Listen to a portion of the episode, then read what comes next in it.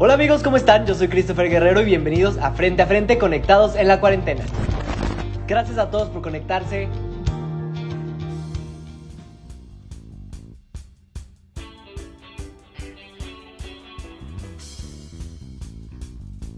Hola amigos, ¿cómo están? Bienvenidos a Frente a Frente en esta cuarta emisión en donde vamos a tener el gusto y el honor de compartir con una gran actriz, una gran persona que hemos visto en teatro y en televisión, ha estado en Los Productores, Avenida Q, en Wicked, en La Novicia Rebelde, en La Línea de Coro y en Mentiras el Musical. Así que, sin más por el momento, recibamos nada más y nada menos que Alicia Paola. Hola, ¿cómo Hola. estamos? ¿Cómo estás? Bien, bien, bien. Oye, déjame apagar el ventilador porque siento que no se oye. No te preocupes, muy bien, aquí andamos, muy contentos de tenerte por acá en frente a frente. ¿Qué tal ha estado tu semana? Mira, pues eh, muy loca porque nació mi sobrino, el primer sobrino de, de esta familia. Ay, qué bonito, pues muchas felicidades y gracias por tomarte el tiempo y aceptar mi invitación a este lindo programa que acabamos de iniciar que se llama Frente a Frente, conectados en la cuarentena. Qué padre que tengas esta iniciativa de Ay, estar no. Pues trayendo diferente, pues gente diferente, ¿no? Para que contemos un poco de lo que hacemos y también la gente que está allá aburriéndose como nosotros en sus casas conozca un poco más de lo que hacemos. Claro, es lo más importante y ahorita que tenemos la tecnología a nuestro favor, que es lo más importante, pues qué mejor manera, ¿no? De, de acercarnos a lo que amamos y hacer lo que nos gusta con las personas que admiramos, ¿no? Exacto. Pues te platico un poquito cómo va este rollo, cómo funciona, de qué trata frente a frente. Vamos a hacerte unas preguntas eh, de tu carrera, de, cómo te sientes, todo este rollo. Luego vamos a realizar una pequeña dinámica, este, acá bastante divertida, eh, musical. Y eh, después vamos a tener un poquito de tiempo con el público para que, bueno, ellos interactúen con nosotros. Y ya después, este, cerramos con otras preguntas de entrevista. ¿Sale? Ok, muy bien. Va que va. Qué nervios. vamos. No te preocupes, está, está muy sencillo. Ah, todos lo han pasado. Pues, Alicia, una actriz, cantante de este país, platícanos un poquito eh, de tu carrera. ¿Cómo y cuándo supiste que el arte era a lo que te querías dedicar? Mira, aunque suena trillado, pues desde siempre, ¿no? Desde niña. O sea, desde niña supe que me atraía. Ahora, que me quería dedicar a esto en la prepa. Cuando estaba en la prepa, eh, un- hacía yo ya teatro musical, así de manera, digamos, escolar. Y un día eran vacaciones de invierno, me acuerdo perfecto, y, y estaba pensando, escuchando un soundtrack, el del revival de Vaselina del 95, no me acuerdo. Y dije, yo quiero hacer esto de, o sea, para vivir. Se puede, o sea, sé que se puede, porque yo ya había ido, yo soy de San Luis Potosí, pero yo ya había ido a la Ciudad de México muchas veces con mi mamá, que nos llevaba a ver, pues, La Bella y la Bestia, ¿no? Que fue la primer gran obra musical que trajo Ocesa, tal cual como Ocesa, como lo conocemos ahora. Y dije, sí se puede, solo que primero me tengo que salir de mi casa, ¿no? Porque acá en San Luis no hay manera de hacerlo, pues, de, pues para vivir, ¿no? Incluso hoy, casi 20 años después, creo que tú, tú eres de Guadalajara, ¿no? No sé. de- Eh, de Querétaro. Bueno, soy de la De Ciudad de. México, pero vivo en Querétaro ahorita. Pues tú, tú sabes, ¿no? En el interior de la República hay muchos esfuerzos, ya empieza a haber cada vez más, pero todavía no hay una industria que se pueda sostener durante años. Hablando, Claro. por ejemplo, de mentiras que lleva 11 años, ¿no? Estaría increíble que una obra así en, en el interior de la República se sostenga tanto tiempo, pero ahorita todavía no sucede. Entonces, yo sabía que tenía que irme de mi casa y esa fue la primera decisión, ¿no? Bueno, ¿qué tanto, qué tanto es tu deseo, tu sueño, como para dejar tu familia y ver qué onda? Porque además yo no tengo ningún familiar que se dedique al arte de manera profesional, entonces nadie podría como eh, orientarme. Todo lo tuve que ir descubriendo yo sola. Pero pues fue en la prepa donde lo, donde lo decidí finalmente. Ok, perfecto. Entonces, eh, se puede decir, ahí va muy ligado con la siguiente pregunta, que ¿cuál fue tu mayor reto al decidir dar este salto eh, de salir de tu casa, de, dejar San Luis, para ir a alcanzar este sueño que era dedicarte al arte? El mayor reto, pues, em, pues sí, dejar el miedo a lo desconocido. ¿Sabes qué? Cuando, pues tú eres chavito, tú eres chavito todavía. Cuando uno está chavito, le tienes menos miedo a las cosas. Ahorita yo ya, casi 20 años después, que ya busco otro tipo de retos, ¿no? Ya pienso, híjole, y sí, ¿no? O sea, como que ya tomas muchas cosas más en cuenta y todo lo que podrías dejar. Cuando eres más chico, yo creo que tienes ese arrojo de, eh, ¿no? No tengo nada que perder. Y afortunadamente, contaba con, conté, cuento siempre con el apoyo de mi familia, que eso fue fundamental, porque ha habido chavos en los, en otros chats, ¿no? En otras conversaciones que también son de fuera de la Ciudad de México y me dicen, es que mi familia no me apoya, es que, es que cuando la familia no te apoya no es que no se pueda, pero digamos que es más difícil, ¿no? Porque todavía no eres independiente económicamente, necesitas una red de apoyo, ¿no?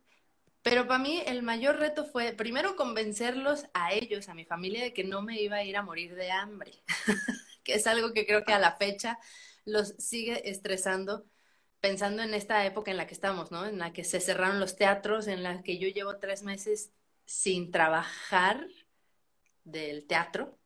Entonces, sí es una carrera incierta, que es algo que no te vas dando cuenta hasta que estás ahí, ¿no?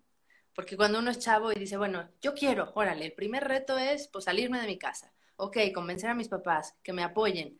Y cuando vas en el camino, te vas dando cuenta de que también hay muchas complicaciones y esas te ponen a prueba todos los días para decir, quiero seguirle, quiero continuar, todo lo que he dejado atrás vale la pena, tantos castings, tantas audiciones, sigo sin quedarme en nada después de N años, ¿no?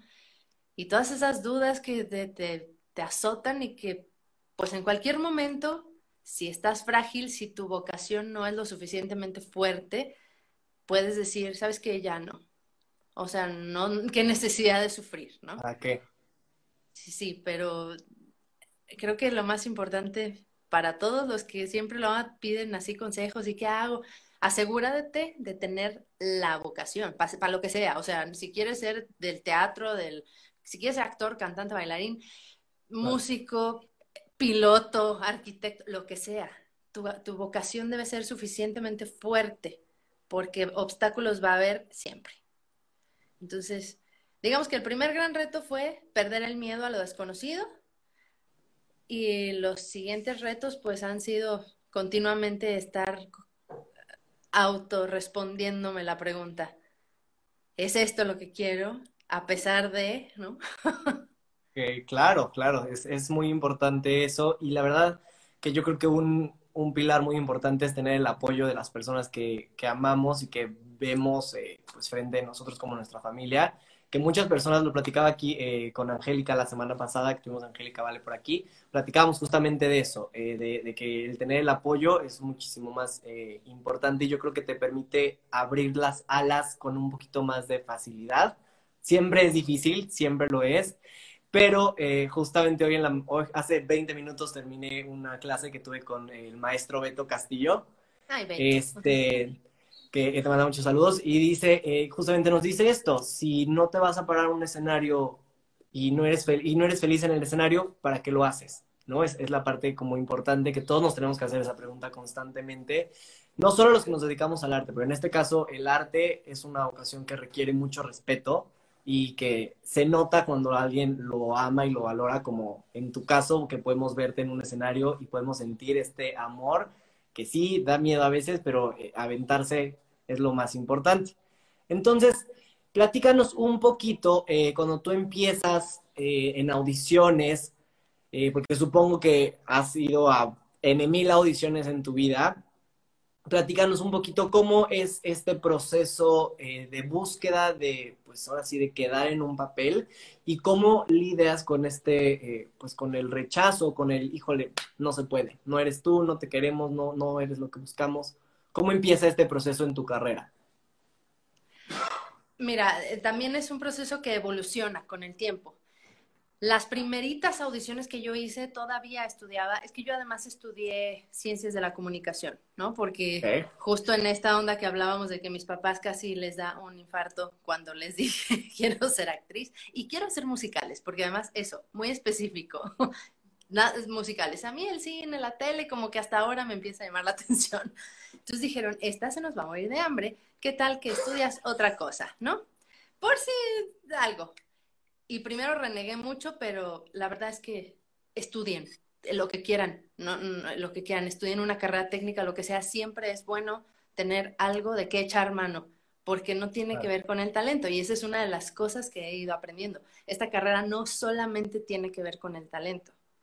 Entonces, respondiendo a tu pregunta, mis primeras audiciones yo no sabía cómo enfrentarlas.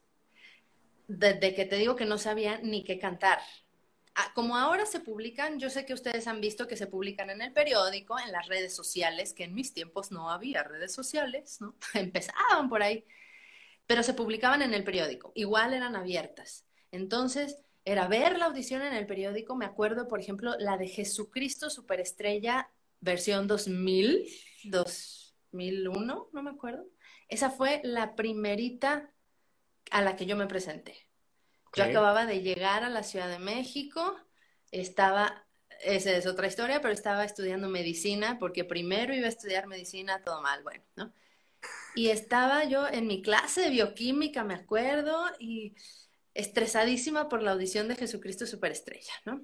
Entonces, no sabía yo qué, qué cantar, decía ahí, cantantes de pop rock, ¿no? Fuertes cantantes de, de pop rock con soledad técnica vocal, lo que siempre dice. Y yo decía, bueno, pues rock, pues igual, ¿no? Yo nunca he cantado rock. O sea, mi voz además no es rockera, pero yo, muy segura de mí misma, eh, busqué una canción como de pop rock de los 80, bla, bla, bla, con una pista, lo que sea, y me presenté. Obviamente, pues te, escuchan porque son muy amables, ¿no? Pero yo además así toda, o sea, tenía tres meses de haberme mudado a la Ciudad de México. no me acuerdo ni qué foto llevé. Entonces, sí estaba nerviosa, pero dice un maestro, la bendita ingenuidad, o cómo dice, o sea, el que nada sabe, nada teme. Eso dice un maestro, el que nada sabe, nada teme. Entonces yo creo que mis primeras audiciones fueron así de, pues no sé qué estoy haciendo, ya ahí voy. Por supuesto, me fue, pues no sé, no me fue fatal, pues canté, pero no fue nada espectacular. Evidentemente, no me quedé, ¿no? y las siguientes audiciones, em, igual, o sea, pasaron otras dos más o menos. No, otra, otra fue. Fue Jesucristo, luego audicioné para, ahora verás, El violinista en el tejado. También fue una audición que no preparé lo suficiente o sea, estaba nerviosa, pero en realidad no me había preparado bien. Yo no había empezado a tomar clases de canto en serio todavía. Ok. Eh, yo canto desde que tengo 12 años, descubrí que podía cantar, bla, bla, bla, pero así clases en serio no empecé a tomar hasta que después de mi audición del violinista en el tejado, igual no pasó nada, ¿no? Y viene Miserables, tiempo después, o no me acuerdo si fue antes o después. El fin, mi, mi primera audición que la hice bien, o sea, muy bien preparada, fue Los Miserables de la versión 2002, ¿no?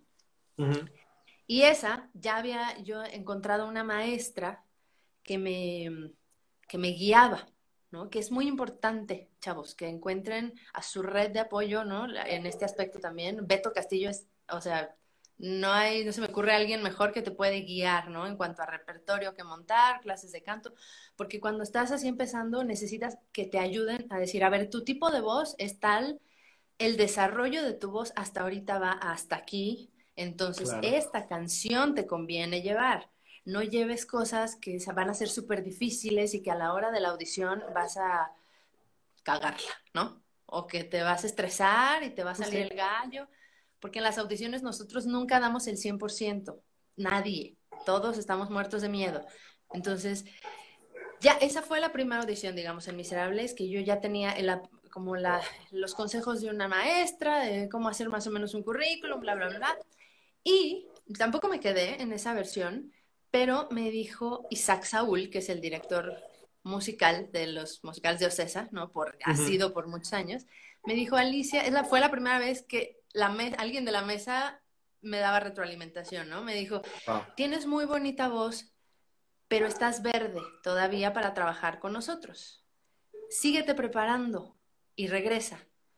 Con eso, eso fue una, una inyección de energía como para decir, ok, no estoy tan perdida, ¿me explico? Ajá. O sea, no estoy tan fuera de lugar, me falta preparación. Ok, ok. Me falta preparación, tengo que entender eso y a prepararme si es que quiero que la siguiente me vaya mejor.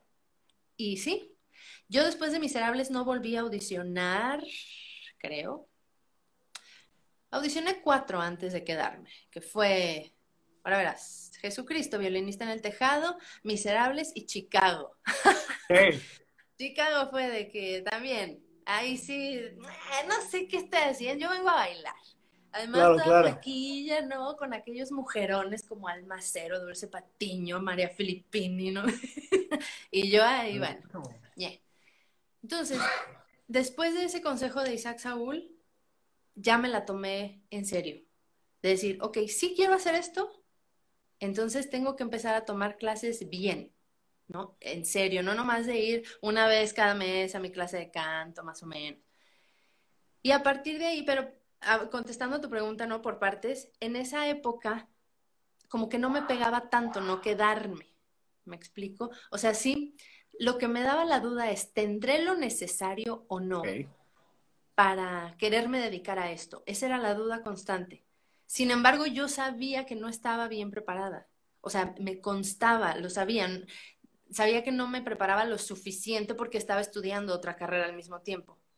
Entonces, ese era mi conflicto, más que el no quedarme y decir, ay, ¿por qué no me quieren? Pues, pues yo, yo pensaba, no me quieren porque no me han visto claro. en mi potencial, ¿no? Estoy yo ahí haciendo lo que sea.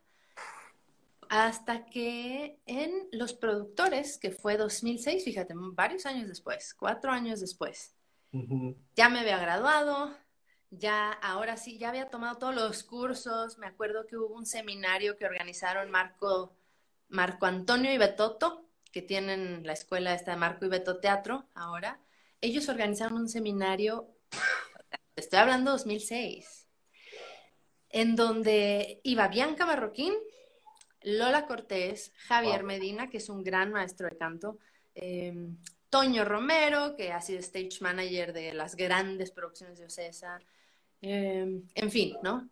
Un montón de gente que como tú ahorita dices, bueno, los que están, por ejemplo, en mentiras, ¿no? Era, en ese momento eran los que estaban en, ¿no? En el mero momento. En pleno.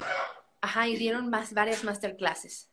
A partir de ahí, entonces como que hubo un clic para mí de hacia dónde irme. Aprendí a hacer un currículum, aprendí qué tipo de headshot tomar, aprendí qué tipo de repertorio podía ser bueno para mí, ya tomaba clases con otra maestra de canto que me iba guiando ahora sí hacia el teatro musical, ¿no? Adriana del Río, que siempre le estaré absolutamente agradecida, porque no nomás me enseñó a cantar, sino, mira, fue, luego los maestros de canto son psicólogos, ¿no? Y te lavan el coco y te dan tus cachetadas.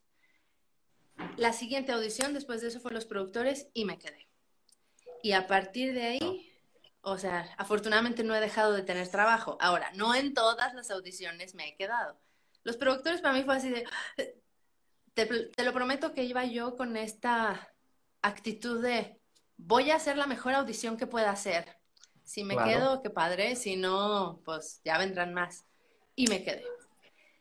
Y a lo largo luego ha habido, la siguiente audición que hice fue Avenida Q, igual me quedé, pero después de ahí hubo una racha muy chistosa en la que vinieron las audiciones de Mamá Mía y La Novicia Rebelde.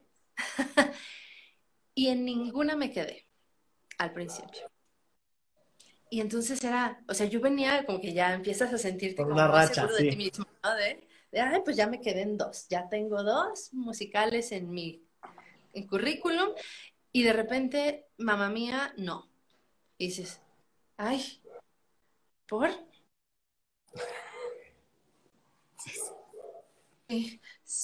o sea, bueno, está bien, ¿no?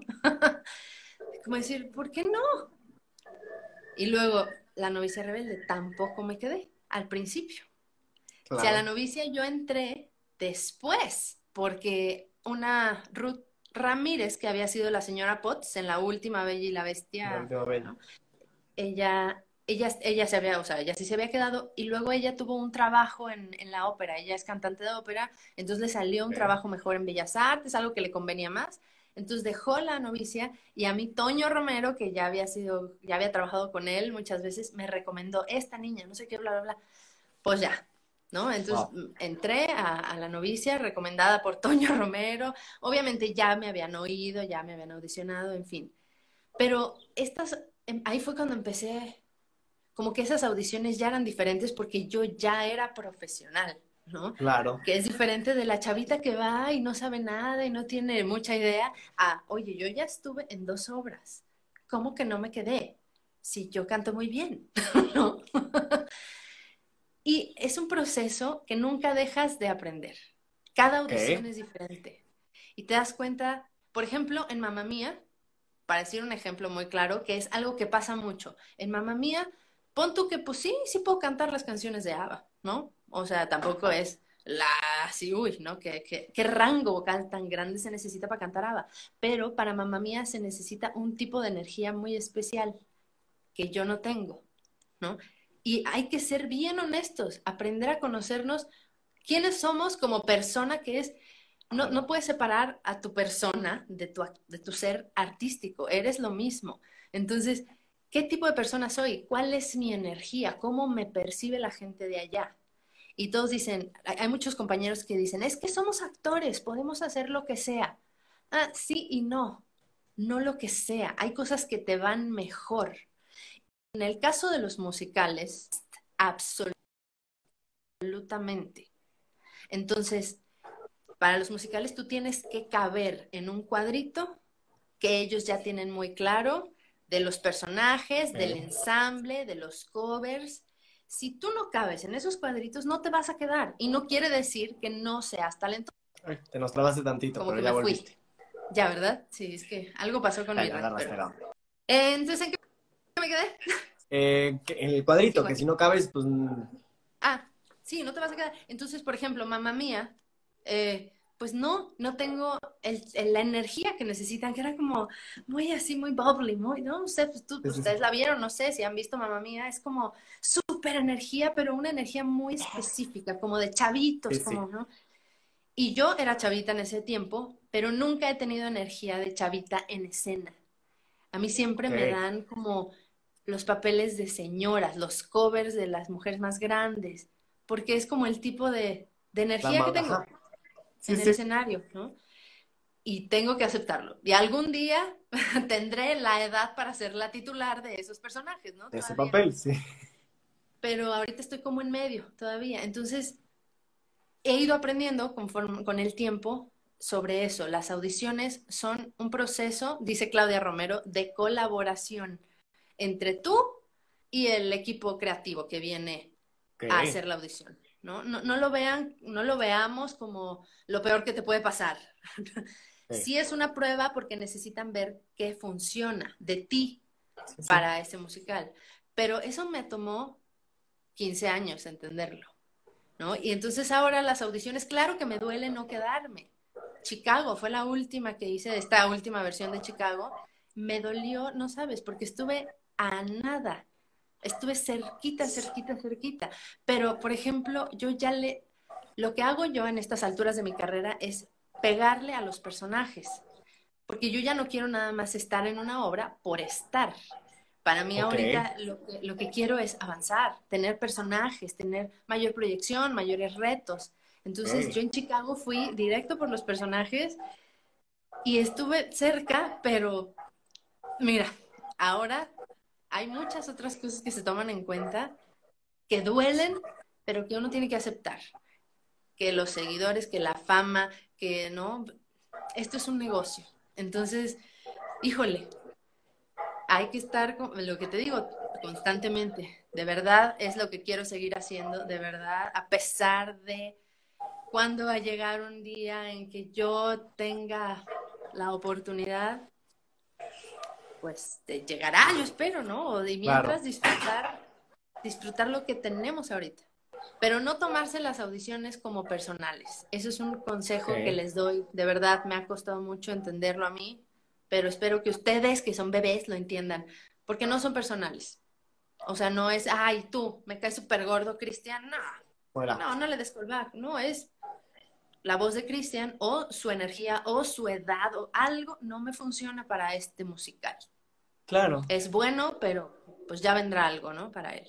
Ok, entonces tu mayor consejo es primero conocerse a uno tal cual, presentarse como es, sin, sin este, híjole, ya sabes, sin aparentarlo, y luego entender que es un negocio y si no vendes, a ellos no les va a funcionar. A veces, no siempre, ¿eh? no siempre. Hay, o sea, Chicago fue un caso muy específico, ¿no? Y ustedes lo vieron, o sea, el elenco estaba, la, la gente principal era gente mediática, ¿no? Pero no siempre es así, ¿no? O sea, hay musicales en los que ahí está mentiras, ¿no? En la que sí hay un elenco multiestelar de puras estrellas de la tele, pero habemos otras donde, o sea, que somos gente de teatro que no importa si sales en la tele o no. Entonces, depende siempre de, la de lo que quiera el productor. O los, eh, ¿cómo se llama? Los patrocinadores, que también son, son importantes. claro. Oye, eh, ahorita que mencionas mentiras, eh, justamente traerte aquí es súper padre para mí, porque tú has estado en dos, en mis dos musicales favoritos, mi musical internacional favorito y mi musical mexicano favorito. Participaste en Wicked eh, como ah. la señorita Morrida y en Mentiras actualmente. Platícanos un poquito cómo se siente para ti que lleguen estos, eh, sé que has estado en muchos proyectos muy grandes, pero estos proyectos en particular, porque fueron un boom muy fuerte eh, cuando llegaron a México, en el caso de Wicked, se anunció con una, una fuerza muy, muy, muy grande y, ahora formar parte del fenómeno cultural que es Mentiras el musical. Platícanos un poquito de este, este rollo. Pues eh, como, mira, Wicked a mí me gustaba desde el 2005 que la conocí. Creo que Wicked se estrenó 2004, ¿no? Estoy más o menos en, Broadway. yo la conocí en 2005 por una amiga mía que era muy fan de Defying Gravity y yo dije, ¿qué es esto? ¿Qué es esto? Me enamoré. Jamás pensé que fuera a venir a México, honestamente. Como que no me, no sé, por el tipo de musicales que había, no sé, como que se me hacía que era a lo mejor muy moderno. Sí, y pues creo que a todos nos sorprendió cañón cuando se anunciaron las, las audiciones, porque siempre hay un run run de, y va a venir no sé qué, y va a venir no sé qué. Y de repente sopas, Wicked. ¿Qué? ¿Qué? O sea, ¿en qué momento? Estábamos en Mary Poppins nosotros. Bueno, yo estaba en Mary Poppins, ¿no? y la mayoría del elenco que se quedó en Wicked estábamos en Mary Poppins. Para mí, honestamente, fue todavía como que años después, que son cinco años después ya de que, se, de que terminó Wicked, ¿no? Wicked se estrenó en 2013, terminó 14, en enero de 2015, duró un año, sí, sí. tres meses. Ay, te me vas, te me vas. Ay, creo que ya me trabé otra vez. Te nos trabaste, te nos trabaste, pero ya volviste. Ya estoy ahí. Te digo esta red. Eh, ¿Sí me oyen ahorita ya? Ya, has vuelto. Bueno, el caso es que eh, llega Wicked, las audiciones. Em, fue un proceso rápido de audición. Como que te digo, hay esta gente ya viene como muy claro qué es lo que busca. Y yo como que hasta cinco años después caí en cuenta de, no manches, audicioné para el ganador del Tony, eh, Stephen Oremus, ¿no? sí, claro. Y y es como, no manches, o sea, eh, toda esta gente que montó Wicked, que es la gente que ha estado en Broadway, que tantos años multipremiado, y, como que de, repente fue, wow, fui parte del primer elenco en español de Wicked. También de Mary Poppins, ¿no? Fueron los dos. Mary Poppins y Wicked son dos musicales en los que he estado la fortuna de estar en el primer elenco en habla hispana, por decirlo así, ¿no? Claro. Y, y Wicked fue una experiencia dura, súper dura en los ensayos. Es una obra muy bonita, o sea, muy padre de hacer, muy, pues tú la muy mágica. O sea, ustedes Sí, es como muy fans, bella verlo. todos los que somos fans, ¿no? De afuera también. Pero, pero adentro este equipo era muy estricto, que al grado que a veces pensábamos, ya, se están, o sea, se están haciendo chis- los chistosos también. Claro, claro. Pero, porque te, te juro que había veces que estábamos horas con, en los ensayos técnicos, que son los- lo más pesado que hay, ¿no? Con el vestuario, los sombreros esos así todos locos de Ciudad Esmeralda que pesaban Claro. un montón. Horas ahí parados en la luz. A ver, otra vez. Y pasaban cinco compases de música. ¡Alto! La directora, ¿no? O la coreógrafa. ¿Ahora qué? ¿No? Y te lo prometo, Cristiano. O sea, era de que, ¿en qué número estás? Ana Cecilia luego cuenta mucho esta, esta anécdota. ¿En qué número estás, Ana Cecilia? En el 4. No, no estás en el 4. Te prometo que estoy en el 4. Ah, y entonces ya va la mujer. Ah, sí. Muévete Sí. al cuatro y medio. Pero, o sea, paraste a todo mundo porque no Wow. viste bien. Sí, porque no estabas viendo donde tenías que ver, claro. Ajá. Y, y igual la coreógrafa era, ¡alto! La mano no es aquí, es aquí. Ay, disculpe usted, ¿no? O sea, de verdad, ese grado de minuciosidad tenían. Y decíamos, ya, qué payasos, pero no. O sea, finalmente ellos tienen, tenían una, una marca que defender, un prestigio Claro. que defender, aunque nosotros queríamos matarlos, ¿no? Al final, el, el resultado fue padrísimo. Yo honestamente, así, pero honestamente, me aburrí muchísimo a veces, porque el track que a mí me tocaba hacer era track señora, lo que te digo. Era la cover 1 de Mórrida, entonces era un track que, que no bailaba, que salía de repente ahí de maestra. Primero era la midwife, ¿no? La, la que, la que trae a Elfaba al mundo, con cara de Claro. antílope. Y luego era una maestra por ahí, y luego medio que no sé qué, en Ciudad Esmeralda. Entonces pasaba yo mucho tiempo sin hacer nada, Claro. más que cantar en piernas, ¿no? El director musical dijo, bueno, pues entonces canta backstage por lo menos, Ahora ¿no? te Para canta. que ayude. Pero yo me aburría cañón de decir, ay, qué padre, quisiera bailar esto de todo lo de She's, todo lo de la fiesta, todo. Pero pues es lo que me tocó hacer. Sin embargo, hoy digo, wow, qué padre, qué, qué afortunada de haber estado en este musical que además fue, cayó muchas bocas, creo yo, porque Sí, me encantaba ver cómo a Dana Paola le llovía en Sí. las redes sociales y yo escuché, yo escuché la audición de Dana. O sea, ella estaba Wow. antes que yo, o sea, como varias antes que yo, antes de audicionar. Y estábamos todos afuera. ¿Quién es Manches? La pusieron a cantar El Mago y yo 750 veces. No, no, Defying no. Gravity otras 750, que son súper pesadas esas canciones, ¿no? Y decías, ¿quién es esa maldita morra? Y que la vemos salir, a la de la flequilla, chiquita, Toda 18 pequeña. años. Entonces, cada que yo, yo que ya sabía, que ya la había oído cantar, que ya sabía que se había quedado y que veía en las redes sociales cómo le tundían, yo dije, estas chavas no están listos para que les calle la No boca. están chava". preparados para eso. Sí, claro. Entonces fue, fue un proyecto como muy interesante en todos esos aspectos. Estrenamos un teatro nuevo, eh, fue una gran sorpresa, fue un gran éxito. La verdad la obra fue un gran éxito que yo no sé si se lo esperaban, pero afortunadamente le fue muy bien. Ahora, mentiras. Mentiras es otro caso, o sea, es un caso similar, nada más que nacional. Qué bueno, ¿no? Nacional, claro. que lleva igual muchos años partiendo récord, ¿no? De, de estadía que hasta no fue el coron- hasta que el coronavirus llegó a, a corrernos. bueno, a ponernos en pausa. A poner Pero, güey, pausa. ¿qué, digo, este, ¿qué te iba a decir? Mentiras. Mentiras. Pues yo llegué igual por audición.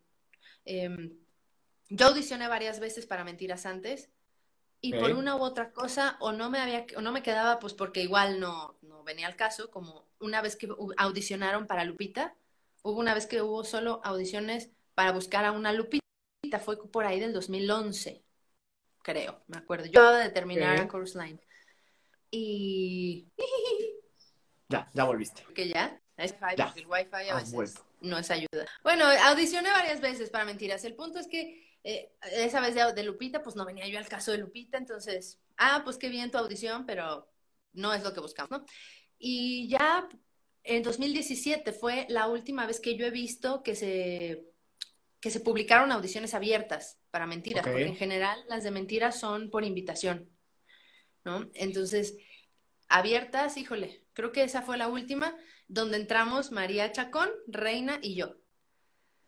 Y fue, este, es donde entra Paola Gómez, ahí pregunta alguien, no, no, no, no, no, la audición que yo digo de Lupita es donde entró Carmen Saraí. Carmen. Carmen Saraí se quedó esa vez.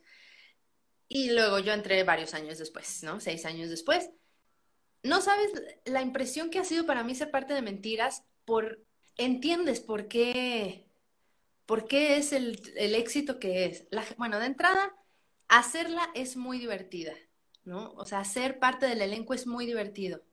A mí en lo particular me encantan las funciones especiales yo sé que hay compañeras que no son tan fan de las funciones especiales. A mí me gustan mucho y creo que al público que es fan de Hueso Colorado de Mentiras le gusta ir a ver eso, ¿no?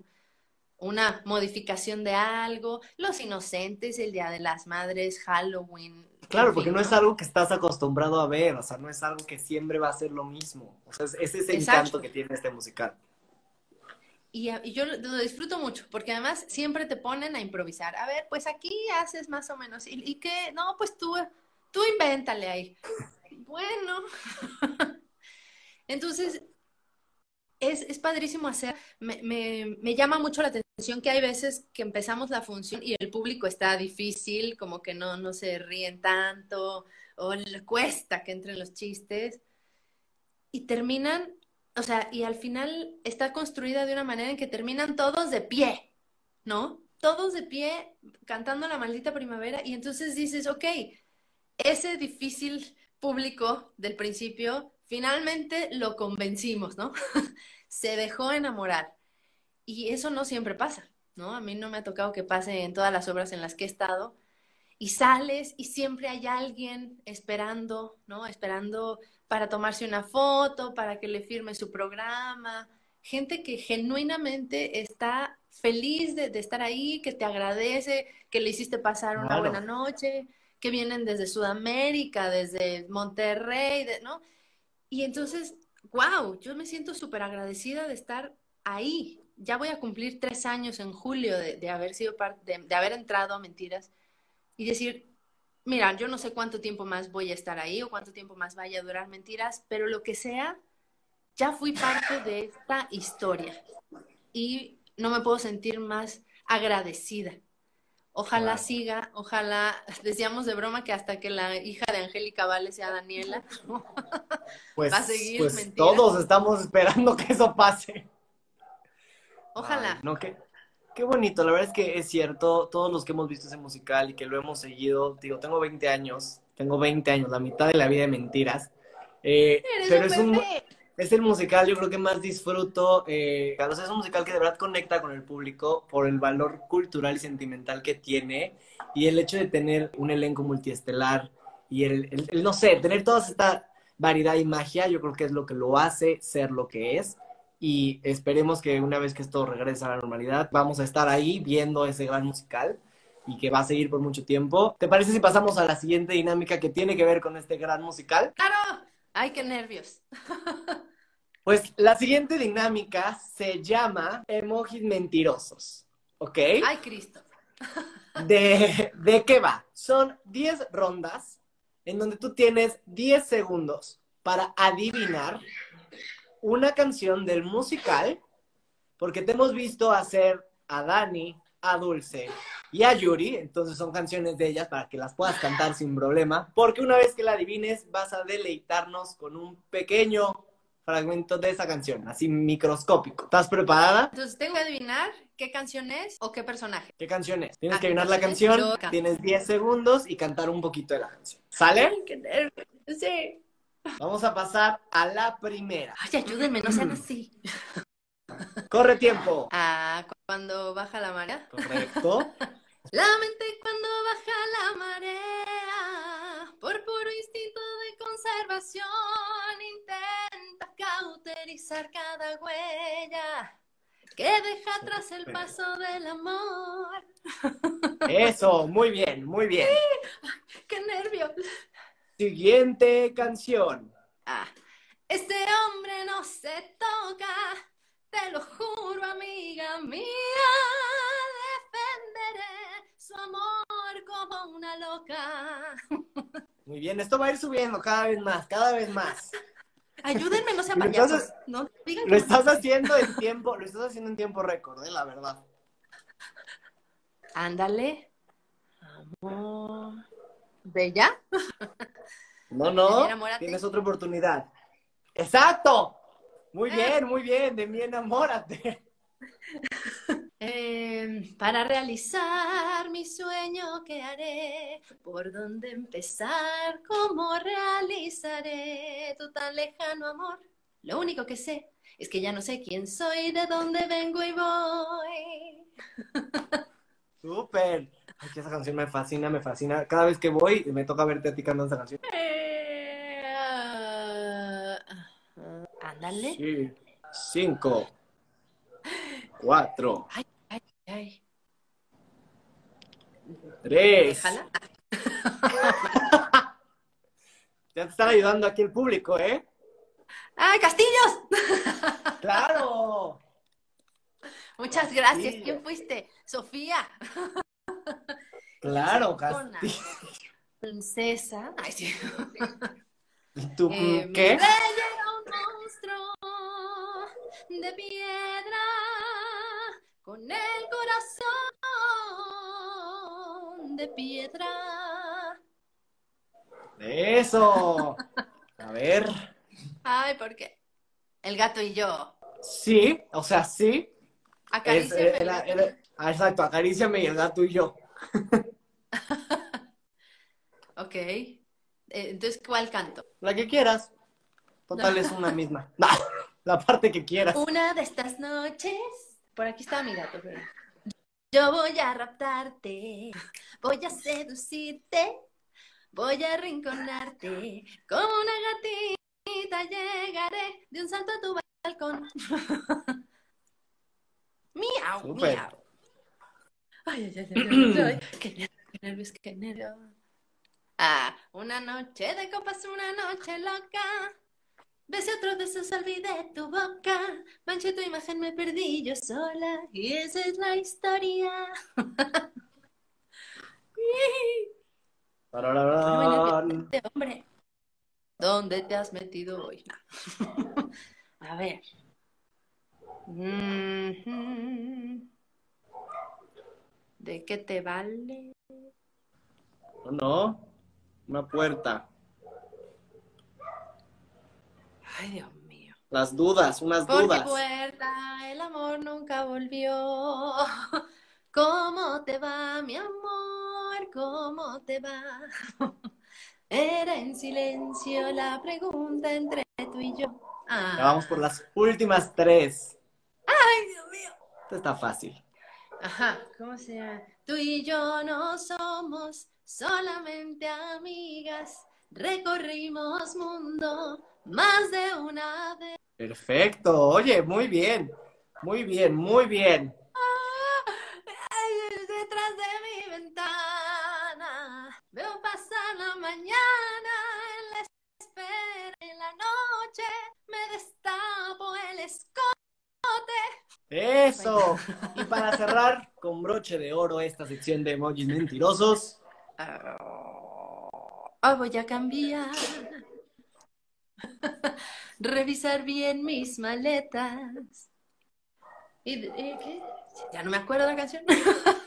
Sacar mis sentimientos. Sentimientos y resentimientos todos. Hacer limpieza al armario, borrar rencores de antaño y angustias que hubo en mi mente. Para no sufrir por cosas tan pequeñitas, dejar de ser niña. Para ser mujer. Eso. Alicia, pues muy bien, batiste récord de emojis mentirosos. Está fácil, pero para es para que, para que nos demuestres un poquito de ese gran talento que todo el mundo te conoce. Entonces, nos quedan 10 minutitos de esta entrevista, se me, se me fue volando. Se me fue volando esta entrevista. Vamos a pasar a dar dos preguntitas del público que por aquí nos pusieron. Pregunta Fer Martín, que de hecho es mi mejor amiga y te admira muchísimo. ¿Qué es lo que más te gusta de ser dulce en mentiras? Aquí la más grande fan de mentiras, confirmo. Ay, qué linda, Fer, muchas gracias. de dulce lo que más me gusta es que me divierte mucho, o sea, tener esta posibilidad de hacer comedia.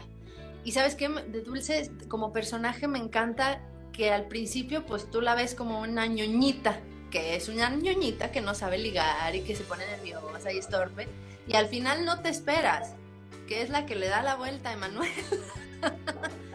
y que nadie, nadie se espera, que la morra está esperando un hijo de otro, Cule. bueno. Eso me encanta. Súper, a ver, ¿cómo le hago aquí? Nos preguntaba aquí eh, Mermaid Hawk, que es Leslie Hill, eh, que ya tuvimos por aquí un, gusto hace unas semanas.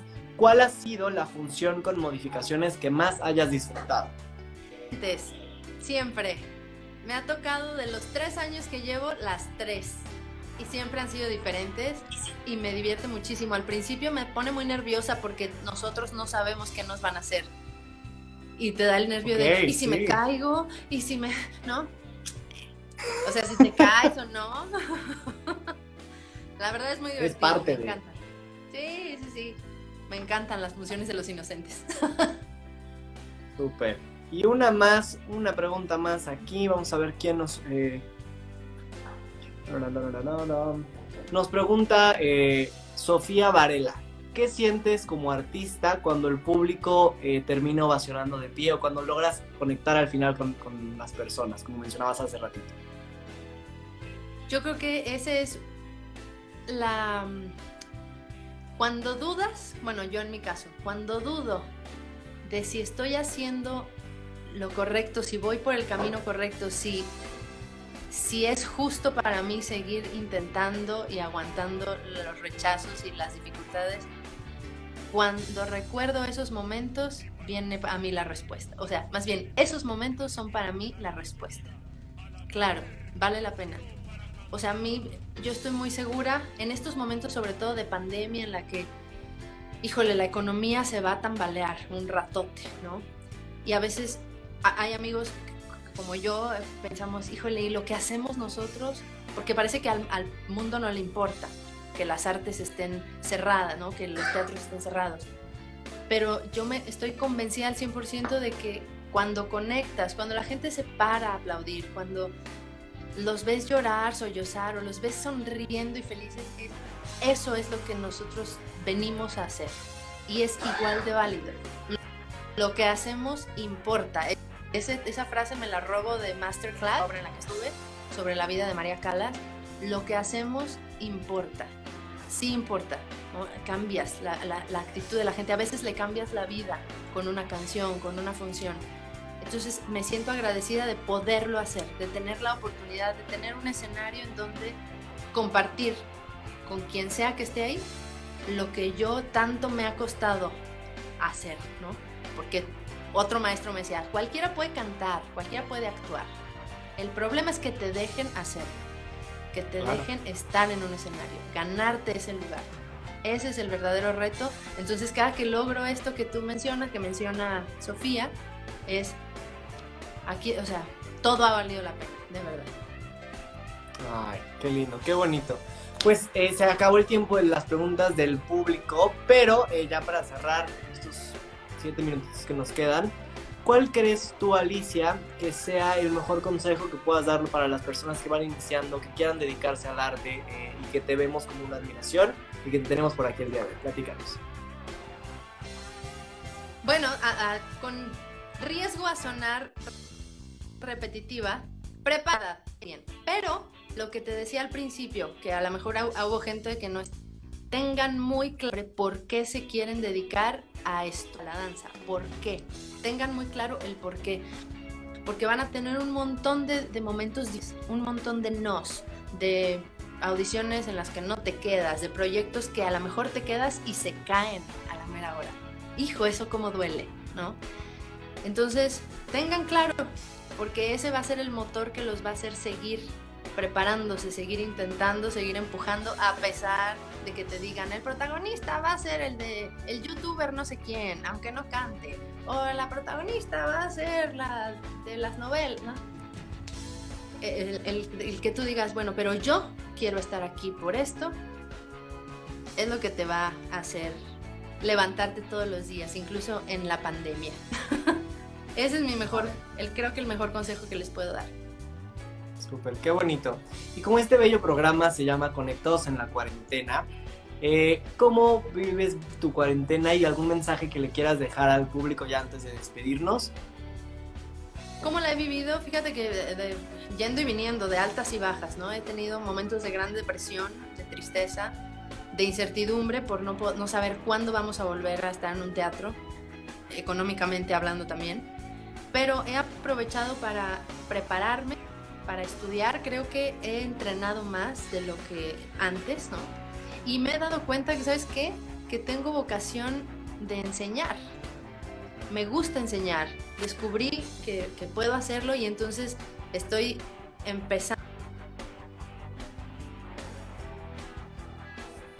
coach vocal, poder ayudar a mucha más gente. Entonces eso me ha servido, ¿no? Descubrir eso para mí, que, puedo ayudar y necesito prepararme más para ayudar a la gente. ¿Y qué les puedo decir? Aguanten vara, chavos, de verdad. Sea lo que estén haciendo, si están estudiando la prepa, la carrera, la universidad, lo que sea, ¿no? Si están igual que yo, en, esperando un trabajo, esperando que se abran las oportunidades, aguanten para esto. Esto se va, sí va a acabar, no sabemos cuándo, no sabemos qué condiciones va a quedar el mundo, pero el arte no se va a detener, eso ténganlo por seguro. Y siempre va a estar ahí para darnos consuelo a todos. Perfecto, pues Alicia, muchas gracias de nuevo por estar aquí con nosotros en esta hora de tu día. Eh, ¿Cómo te pueden encontrar en las redes sociales para que te sigan las personas que están aquí y estén al pendiente de todo lo que vayas a tener? Estoy en Instagram Alicia Paola MX, igual en Facebook Alicia Paola MX y en Twitter estoy Apasama, A-P-A-S-A-M-A. Ahí siempre estoy poniendo cosas de mis gatos. ¿eh? Ay, pues que, fue un honor y una plática muy, muy padre, muy divertida, por gente como tú que se para en un escenario y da su corazón. Los que estamos sentados en esas butacas volvemos a soñar, nos inspiran a seguir adelante. Y fue de verdad un gusto y un honor tenerte por aquí en este bello frente a frente. Gracias, de verdad. Y pues estamos en contacto para estar al pendiente de tus, eh, tus proyectos y de todo lo que venga. ¿Sale? Muchísimas gracias, de verdad. No, muchas gracias a ti, Cristian. Me la pasé muy bien. Qué padre. Está muy padre tu entrevista. Ah, muchísimas gracias. Es un honor y un gustazo tenerte por acá. Pues nos despedimos, amigos, de esta emisión de Frente a Frente. Gracias, Alicia. Pásenla muy bien. Te mandamos un abrazo hasta San Luis y te auguramos lo mejor una vez que esto se reinicie y ahí vamos a estar al pie del cañón en cualquier proyecto que tengas. Muchas gracias. Muchas...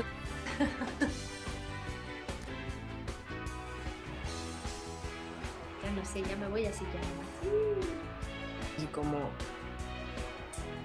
Amigos, pues hemos llegado al final de esta eh, cuarta emisión de Frente a Frente. Eh, estén al pendiente, fue una gran plática la que tuvimos el día de hoy con Alicia. Estén al pendiente para la próxima semana, eh, para el invitado o invitada. Estén al pendiente, les voy a estar dejando toda la información en las siguientes publicaciones de la semana. Síganme en todas las redes sociales como Christopher Guerrero. Gracias de nuevo, como siempre les digo por estar aquí, por estar frente a frente conmigo y disfrutar de estas grandes personas y talentosísimas que tenemos en el medio y aquí en México. Gracias de nuevo, yo soy Christopher Guerrero. Esto fue Frente a Frente con Alicia Paola y nos vemos la próxima semana, así que no se lo pierdan. Adiós amigos.